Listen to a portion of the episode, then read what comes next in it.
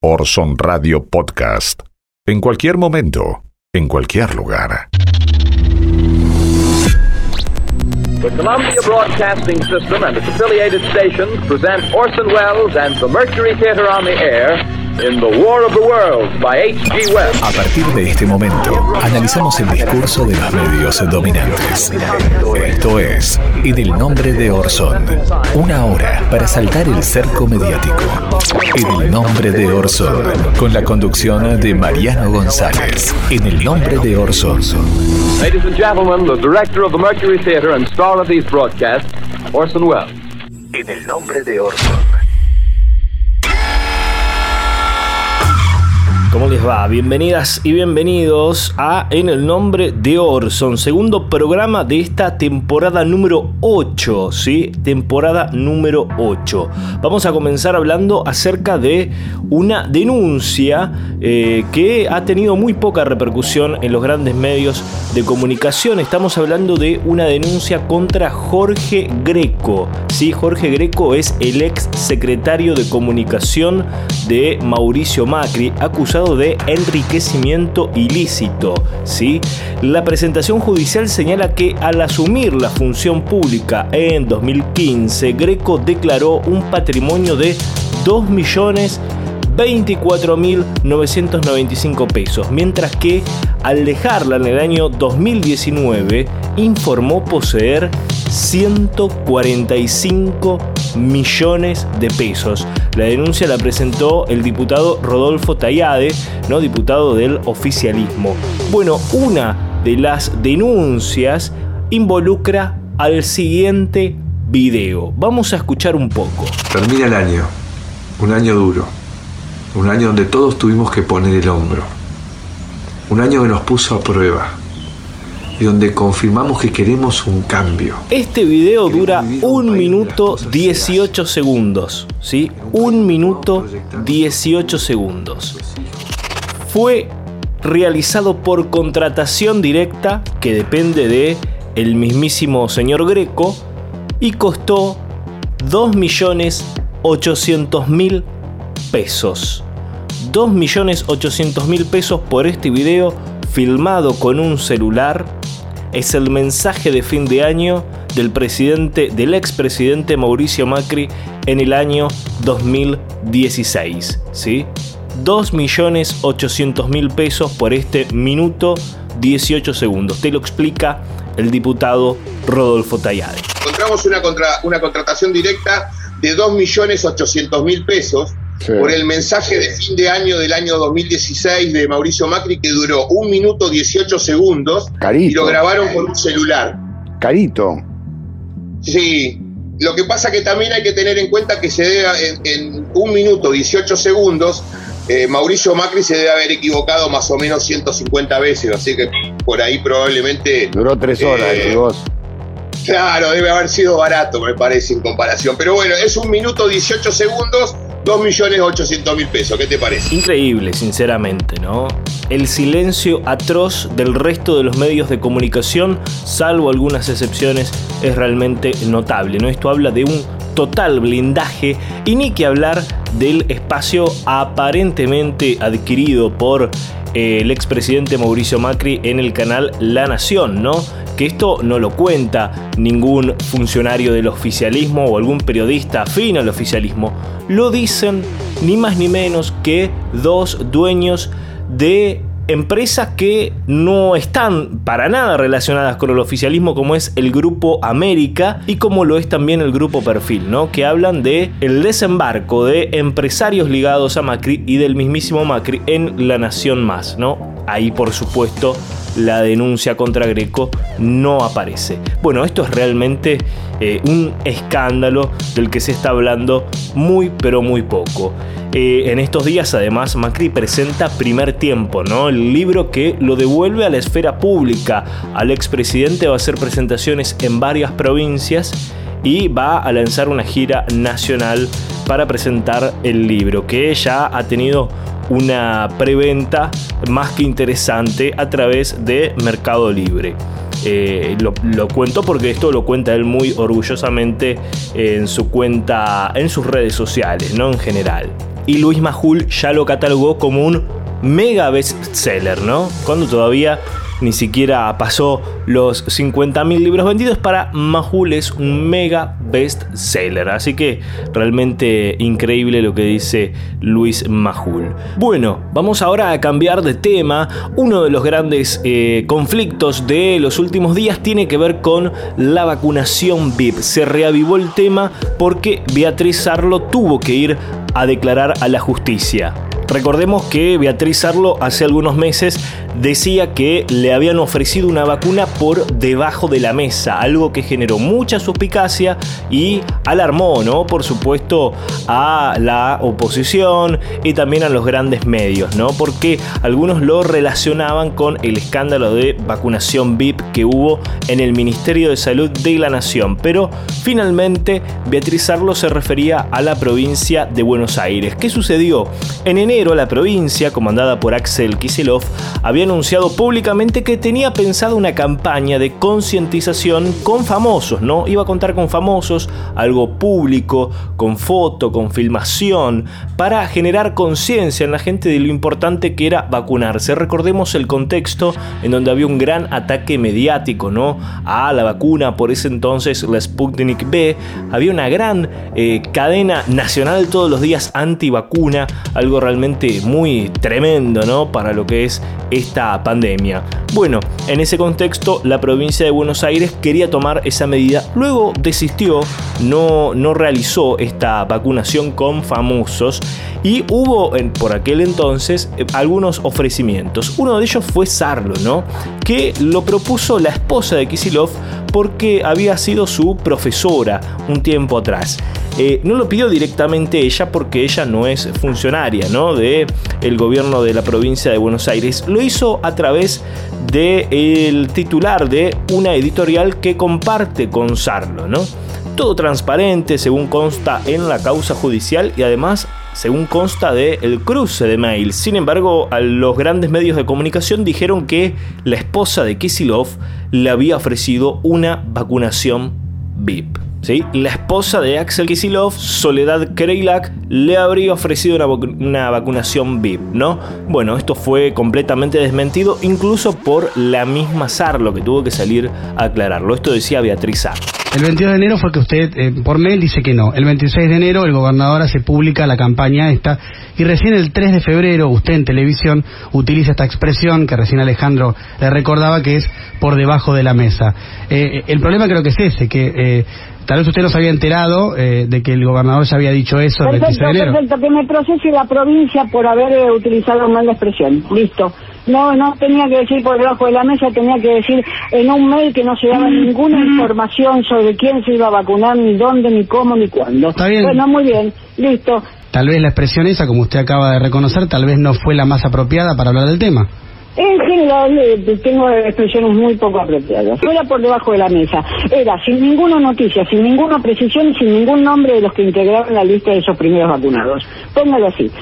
Eh, me autocritico fuertemente. No debí decir debajo de, por debajo de la mesa. Lo que no estaba mencionada era la repartición pública de la provincia de Buenos Aires que se iba a hacer cargo, aquellos responsables de la, del operativo de la vacunación y quiénes irán esa campaña, eh, quiénes integraban esa lista de elegidos. Tampoco estaba eso es súper válida la autocrítica y es algo que no se suele ver en los medios. Por eso vale doble, insisto, viniendo de alguien que conoce el peso de las palabras. Pero mantengo mi crítica. Sí, sí, sí, sí, se entiende eso. Que yo recibí, no había ningún dato. Luego, por si no quedaba claro, habló Axel Kisilov con varios medios de comunicación, pero vamos a escuchar qué es lo que decía en TN.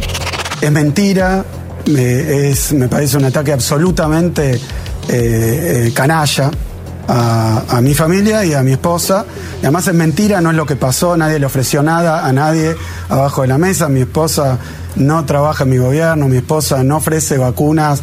Eh, menos todavía en esas condiciones, pero no ofrece vacunas. Mi esposa no se vacunó, no se vacunó mi mamá, no se vacunó mi suegra, no se vacunó, nadie en mi familia se vacunó. Soledad, que es académica, eh, publica sus libros, y Beatriz Arlo también, entonces le comentamos al editor y el editor le mandó un mail ¿qué campaña abajo de la mesa puede haber? Le manda un mail, el editor, que es su editor, que lo conoce hace un montón de años, creo que hoy este, lo explicó él también. Le manda una y le dice, mira, va a haber una campaña y yo, mira, están no abajo de la mesa, acá tengo el mail, acá lo tengo, el mail que le manda. Acá tengo el mail y déjame leer un segundo. Dice, es todo por derecha. Lo que le manda Carlos Díaz a, a, Beatriz Sarlo. Es todo por derecha, nada trucho. Mucha gente conocida se va a vacunar y la idea es que después comenten que lo hicieron, se saquen una foto. La idea es que la, noticia circule lo más posible. O sea que lo que están titulando no tiene nada que ver. Están atacando, están haciendo una campaña realmente de desprestigio, están ensuciando a mi esposa con una cosa que no pasó, nunca pasó. Nadie le ofreció hacerlo una vacuna abajo de la mesa. Tiene todo el derecho del mundo, pero si algo no pasó es que alguien le ofreció algo por abajo de la mesa. Y menos mi mujer, que ni habló con ella.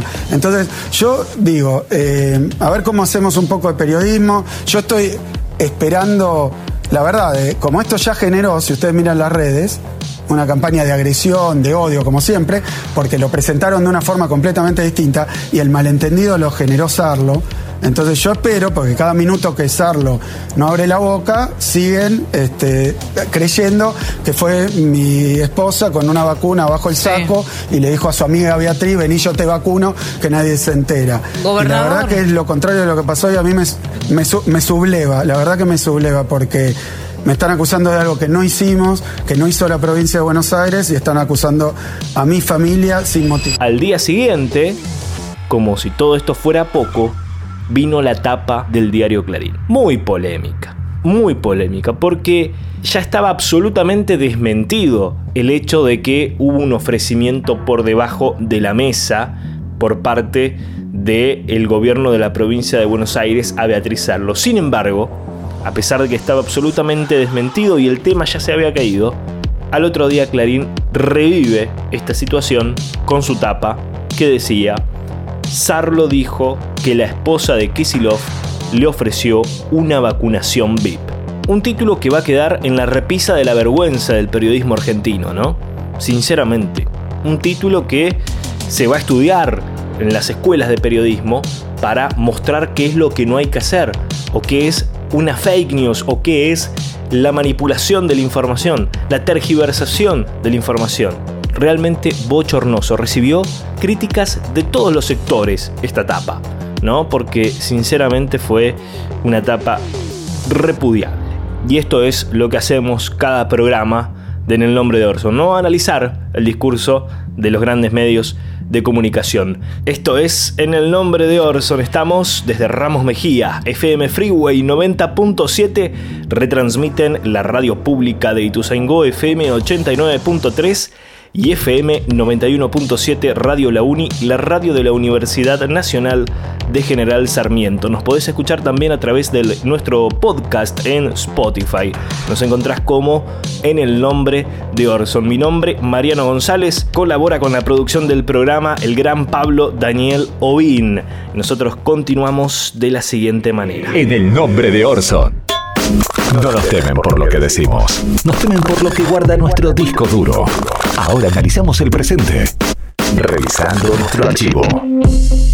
Muchos comentaban en redes sociales que esta última semana fue un poco más justa en América Latina porque detuvieron a la ex dictadora Janine Áñez que tiene sobre sus espaldas eh, realmente un montón de muertes, un montón de detenidos ilegales, eh, una generación de violencia en el país hermano de Bolivia realmente increíble. Janine Áñez está presa, ¿no? Está presa, eh, fue detenida en su casa, estaba escondida debajo de un somier, ¿no? Y además, ¿no? La otra parte de por qué Latinoamérica es un poquito, una pizca más justa, tiene que ver con la anulación de las condenas a Luis Ignacio Lula da Silva, ¿no? Se abre una nueva etapa y una nueva puerta en el hermano país también de Brasil. Bueno, Vamos a recordar ahora porque este es momento de revisar el disco duro, revisar un poco el archivo y encontramos esto de expresidente Mauricio Macri que llamó presidenta electa a Janine Áñez. Realmente increíble, ¿no? Lo, hizo durante su última participación en la cumbre del Mercosur en Brasil. Allí le pidió a Alberto Fernández que oficialice la labor. Bueno, vamos a escuchar qué es lo que decía Mauricio Macri, así se refería a la dictadora que fue detenida en los últimos días.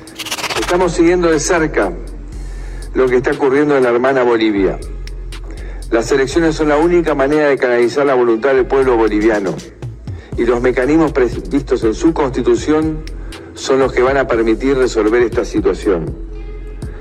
Como presidente de la República Argentina, valoro la respuesta y la responsabilidad que ha asumido la senadora Yáñez como presidenta a cargo de Bolivia. Como ustedes conocen, hoy hay un periodo de transición en mi país. Como presidente electo, que asumirá el 10 de diciembre, espero que oficialice la labor que está llevando la presidenta electa.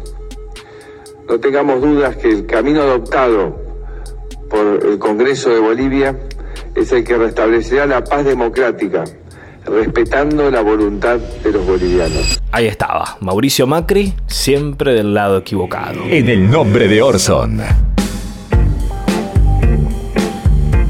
En los últimos días, Miguel Ángel Pichetto, que ha lanzado eh, en la última semana también eh, un nuevo espacio dentro de Juntos por el Cambio, que es el peronismo republicano, ¿no? Bueno, Miguel Ángel Pichetto en ese contexto dijo eh, en un programa de radio, en el programa de María O'Donnell, que la asignación universal por hijo debía ser reducida a dos asignaciones por madre. ¿Por qué? Por el clásico cliché de la derecha de que se embarazan por un plan. Algo que ya está absolutamente comprobado que no es así, súper estudiado el tema, pero bueno insisten con esto. Vamos a escuchar qué es lo que decía Miguel Ángel Pichetto. Bueno, después debatimos la, el AUH, después la discutimos, la podemos sostener, incluso habría que incentivar que no tengan tantos hijos. ¿Quiénes? Eh, dársela a aquellos que tienen dos, o más de, no más de dos. Pero, Porque si no tienen un montón, pero no, y pero lo único que hacen es generar mecanismos de pobreza más extrema. Pero la Pero bueno, sugerencia eh, es que pero la- es un tema pero- muy puntual. Pero muy quiero puntual. entender bien esto. O sea, la sugerencia es que tienen hijos las mujeres pobres para No cobrar. busque la, la mierda, María, No, no esta estoy- hora de la mañana. Una afirmación cargada de prejuicio y desinformación. Según los datos que publicó, por ejemplo, Clarín en el año 2019, el 80% de los beneficiarios de la AUH tienen uno o dos hijos, el 13% tiene tres, un 5% tiene cuatro hijos y el 2% restante tiene cinco. Así que no se embarazan por un plan, claramente no se embarazan por un plan. Además, hay otros estudios, por ejemplo, en el año 2009, ¿sí? el beneficio alcanzaba en promedio al 1.83 hijos por cada titular. En el 2020, varios años después, la cantidad de, de hijos se contrajo a 1.79. Es decir, después de tantos años de funcionar este plan, en vez de aumentar la cantidad de hijos, se redujo en promedio. ¿no? Esto es según un informe de la Universidad de Avellaneda, según las propias cifras oficiales. Es una característica de la derecha, ¿no? Proteger los derechos de una clase privilegiada en desmedro, ¿no? De otras más postergadas. Vamos ahora a recordar qué es lo que decía González Fraga, ¿no? En esta línea de desprecio por las clases populares que fue el presidente del Banco Central, del Banco Nación, perdón, durante el gobierno de Mauricio Macri, en el 2016 decía lo siguiente. Para el ciudadano de a pie, el que no tiene plata porque no le alcanza para pagar la luz, el gas, el que le aumentaron los precios, el que se le devaluó su sueldo. ¿Cuándo viene el momento? No, yo creo que el momento va a venir lentamente a partir del año que viene, o sea, la reactivación donde la vamos a, a disfrutar todos viene el año que viene, pero esto es algo que es inevitable, Luis. Las cosas no se pueden hacer como uno querría, y menos después de 12 años donde eh, se ha invertido mal, se alentó el sobreconsumo, se atrasaron las tarifas y se atrasaron el tipo de cambio, donde le hiciste creer a un empleado eh, medio de que su sueldo medio servía para comprar celulares, plasmas, autos, motos e irse al exterior, porque eso tuvo una ilusión. Hablan con total desprecio, ¿no? Con ese clasismo característico de la derecha y lo hacen de una manera tan transparente, ¿no? No tienen problema en asumirlo y decirlo ante un micrófono.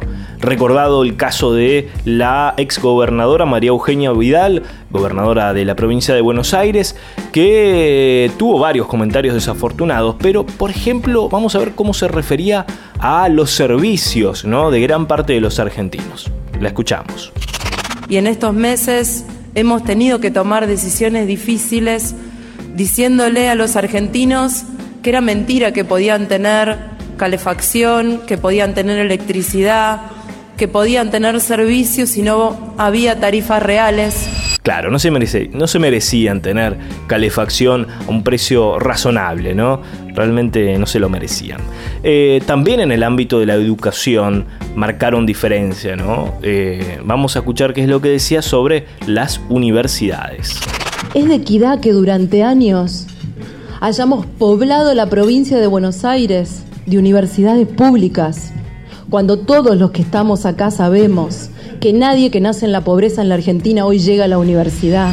Además, algo totalmente falso, ¿no? Algo totalmente falso porque está estudiado, está comprobado que eh, hay una gran cantidad de jóvenes que son primera generación de universitarios en muchas familias populares. Así que algo totalmente falso lo que dice la ex gobernadora de la provincia de Buenos Aires. Y también la recordada frase de Mauricio Macri de caer en la educación pública. Lo cual marca también otro problema de fondo, que es la terrible inequidad entre aquel que puede ir a una escuela privada versus aquel que tiene que caer en la escuela pública tienen un problema con la equidad social, tienen un problema con la justicia social. Vamos a escuchar eh, qué es eh, lo que decía Cantinflas, ¿no? En una película del año 1964. Se llamaba El Padrecito. Y habla justamente de esto, ¿no? La equidad social y también que hay un sector, hay una pugna entre dos sectores que evidentemente se hace cada vez más visible, ¿no? Hay un sector que no quiere que otro crezca. Vamos a escuchar qué es lo que decía Cantinflas en El Padrecito año 1964. He sabido algo que me preocupa profundamente. Comprendo que lo guía una buena intención, pero me veo en la necesidad de llamarle la atención. Don Silvestre me mandó llamar para darme una queja se trata de que en las primeras lecciones del catecismo les ha metido usted en la cabeza a los niños ciertas ideas que considero altamente perjudiciales. ¿Como cuáles, padre? Pues les ha dicho a los chicos que hagan ver a sus padres que el esfuerzo de su trabajo debe estar en proporción al salario. Ah, eso sí. Que si cobran más que trabajan, que cobren menos. Pero que si trabajan más que cobran, pues que cobren más. Y usted sabe que esas teorías ya han empezado a armar líos y que varios obreros se han presentado a don Silvestre pidiéndole aumento en el salario. Ah, pues qué bueno. Bueno, ¿por qué? Recuerde usted que se ha de procurar que las riquezas no se acumulen en manos de los ricos y que se repartan entre los trabajadores. Pero eso es comunismo. No, doña Sara. Esa es la encíclica de su santidad Pío XI. Y su santidad Juan XXIII, en su encíclica, dice que los trabajadores deben ganar lo suficiente para tener un nivel de vida verdaderamente humano que les permita sacar adelante a su familia. Pero la forma en que usted lo enfoca puede traer problemas. Pues no lo creo, porque su santidad León XIII, allá por el año de 1891, ya lo decía en su encíclica, que el Estado debe ayudar a la clase proletaria, porque del trabajo y el esfuerzo del obrero salen las riquezas de los estados. Eso lo dijo hace un titipuchal de tiempo y no ha pasado nada. No, si es un error querer acabar con los ricos, hay que acabar primero con los pobres, padre. Eso no lo dice la encíclica. No, eso lo digo yo. Porque acabando con la pobreza, pues habrá más equidad en el mundo. Ya saben que nos pueden seguir en Facebook, nos buscan como en el nombre de Orson. En el nombre de Orson. Hola, hola. Bienvenido a otra gran noche de cine fantástico. En el nombre de Orson te acerca todas las novedades del mundo de las series. En el nombre de Orson.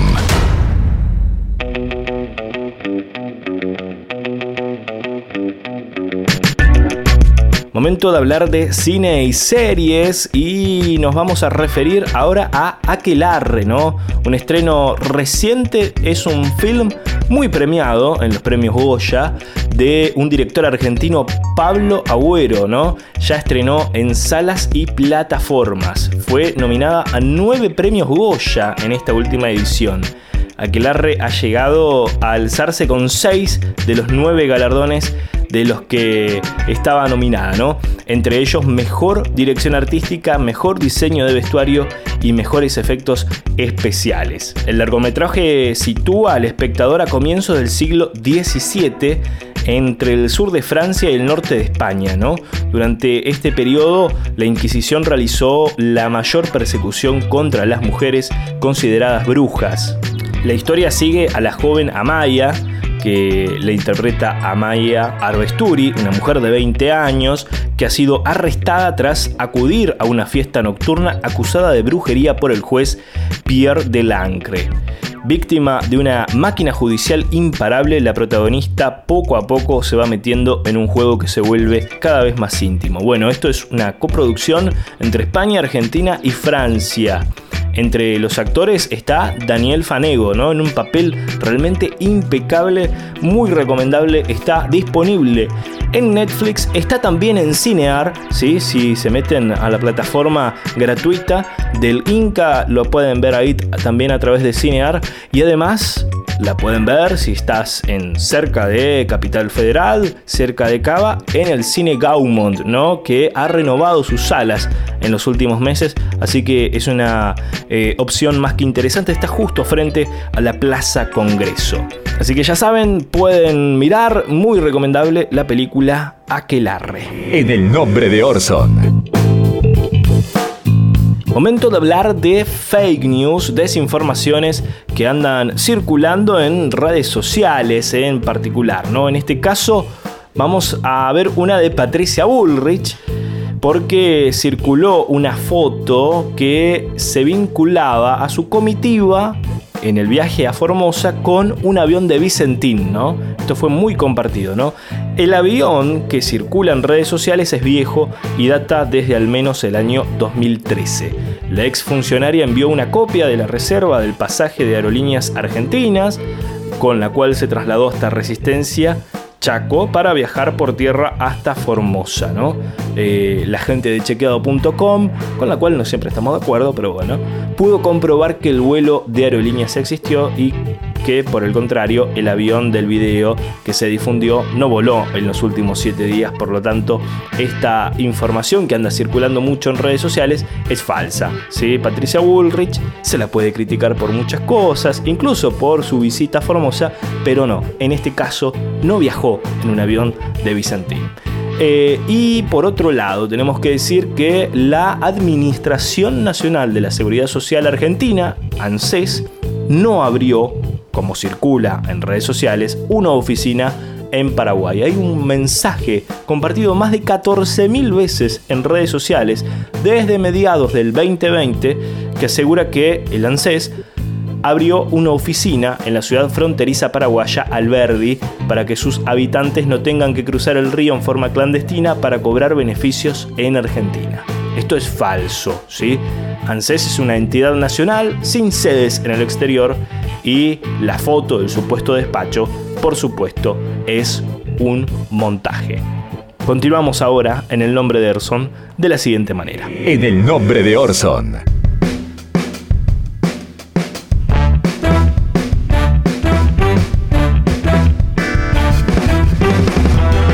Último bloque en el nombre de Orson y vamos a escuchar ahora un interesante cruce, intenso también, entre Viviana Canosa, que ahora está en A24, y Rosario Ayerdi, ¿no? En el pase que tienen Viviana Canosa con Novarecio, en el contexto de lo que fue el último 8M, sucedía lo siguiente. No hace falta ser madre para parir, vos te vas pariendo a vos mismo A veces podés tener hijos, a veces no, pero vos te vas pariendo. Y cuando vos te vas pariendo, la que se empodera sos vos. Yo no necesito que ningún presidente, ninguna ministra y ninguna compañero de cualquier color me empodere. Yo me empodero porque me siento libre. Rosario Yerdi, porfa. Sí, no, está buenísimo que Viviana no necesite del Estado, no necesite de nadie que la empodere. Hay mucha gente que necesita del Estado. Las mujeres sufrimos violencia, las mujeres sufrimos desigualdades. también. Casi una mujer por día muere en la Argentina. Bienvenida a esta marcha, bienvenido si se politiza, bienvenido si sirve solamente para que una mujer pueda dejar de sufrir ¿Vos lo que está que, pero perdón, perdón, lo comparto absolutamente. ¿Vos crees que los hombres no sufren? Sí, y- pero, ¿qué ¿Y- tiene que ver tiene? una cosa? Solo no, no, que le... hicieron un en silencio de un segundo. pero ¿qué tiene? No, porque si no estamos como que nosotros somos siempre las víctimas Es de todo. sí. Yo no me siento víctima, pero no hablo solo por así, Bueno, no, no, hablo en general. Las mujeres no Hay una somos víctima por día de femicidio casi. Luis, hay, hay una mujer que muere por día en la Argentina. Sí, ¿y cuántos hombres mueren? Muchos menos. Sí, ¿Sabés cuántos? Muchísimos menos. ¿Estás muy segura? Mucho- Sí, claro, hay estadísticas. Siempre tan antiderecho, Viviana, ¿eh? Hasta aquí en el nombre de Orson. Estuvimos desde FM Freeway 90.7 de Ramos Mejía. Retransmiten la radio pública de Ituzaingó FM 89.3 y FM 91.7 Radio La Uni, la radio de la Universidad Nacional de General Sarmiento. También podés escuchar nuestro podcast en Spotify. Nos reencontramos la próxima semana en esto que hemos dado en llamar en el nombre de Orson. Chau, hasta la próxima. Esto que acabas de ver es una visión, una opinión, nuestra interpretación de la realidad. Es nuestra verdad, pero no es la única. Hay diferentes miradas sobre los hechos. Nosotros elegimos qué contarte y cómo. Seleccionamos imágenes y testimonios, como lo hacen los medios, que de un hecho construyen la noticia. Los medios de comunicación eligen qué contarte y son responsables de lo que dicen, como nosotros somos los responsables de lo que dijimos en este programa. Orson Radio Podcast. En cualquier momento, en cualquier lugar.